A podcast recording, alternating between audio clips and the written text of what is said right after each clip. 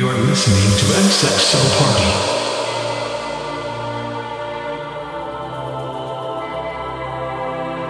Closed off from love, didn't need the pain. Once or twice was enough, and it was all in vain. Time starts to pass before you know it, you're frozen. Mm. Something happened for the very first time with you. Melted to the ground, found something true. And everyone's looking round, thinking I'm going crazy.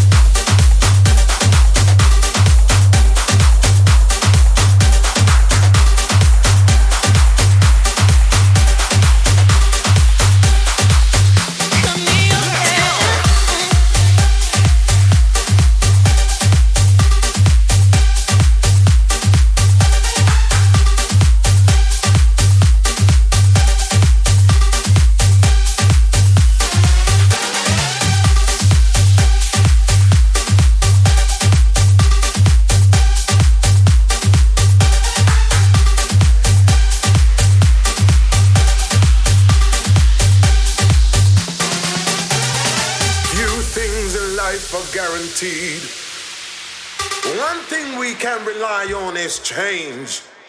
And from this change, from new to old or life, to endure or embrace transition.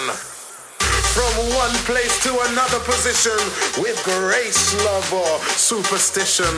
What does this mean? Well, it means I have made my choice. I am my choice. The truth, the reality, the admission. Deep in the root of my being, I know change is undeniably applicable to all. Even when you say they will never change, even when you say things will stay the same, when you least expect it or expect it least, we have to submit to the transmission of transition because change is undeniable. It is nature's way, the universe at play, and some of us attempt to hold on to beauty and material things we are destined to leave.